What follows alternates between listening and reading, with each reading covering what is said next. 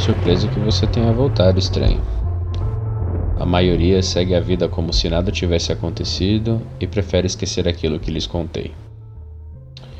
O que acontece com a minoria que resolve ir atrás dos objetos? Não sei. Somente você voltou. Vejo pelos seus olhos que você voltou porque quer saber mais, certo? Bom, se você não morreu é porque deve, de algum jeito, ser forte o suficiente para aguentar. Então sente-se, mas dessa vez não haverá café. Preciso que você escute minhas palavras com a mente o mais fria possível. Novamente, vá para qualquer instituição mental ou casa de repouso onde você possa entrar. Quando chegar à recepção, peça para visitar uma pessoa que se considera o portador da eternidade. Um suspiro escapará do funcionário enquanto este olha para você com uma profunda piedade. Então você será levado para um lance de escadas que parece levar ao porão do lugar mas não vai. Ao que você vai descendo cada vez mais fundo no centro da instituição, você começará a ouvir um eco de gritos. No início, eles serão quase inaudíveis, como se viessem de algum lugar distante. Mas enquanto você se aproxima do final da escadaria, perceberá que os sons começam a ficar mais altos e tenebrosos, tão altos que logo abafarão qualquer outro som do local.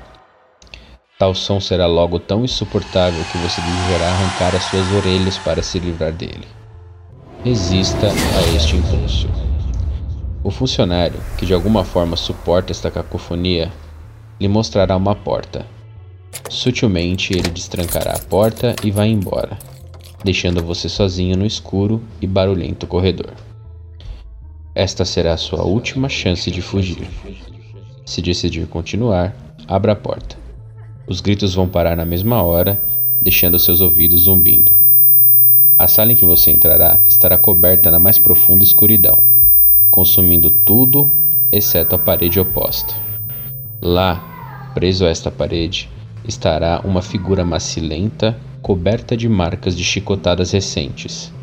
Ele vai encarar você com um sorriso maníaco no rosto, não parecendo se importar com os cortes e com um bisturi enfiado em seu peito. A única comunicação com a figura obscura será a pergunta: Quem os criou? Ele começará a rir de uma forma que lembrará os espasmos de agonia de um animal moribundo, antes de responder. A história dele será a pior que você já terá ouvido em sua vida, abaixo dos conceitos primitivos de dor e morte. Aqueles de mente fraca ficarão loucos só de ouvi-lo. Quando ele terminar, você poderá livrar o homem de seu terrível fardo. Remova o bisturi de seu peito e ele tremerá de agonia uma última vez antes de ficar em silêncio para sempre.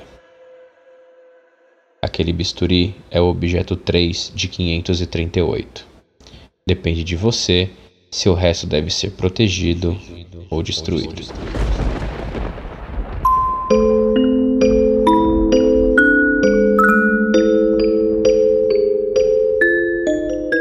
Os Portadores é uma série inspirada na creepypasta The Holders, narrada e produzida por mim, Thiago Souza, para o projeto Mistérios Narrados, hospedado no podcast Papo de Louco.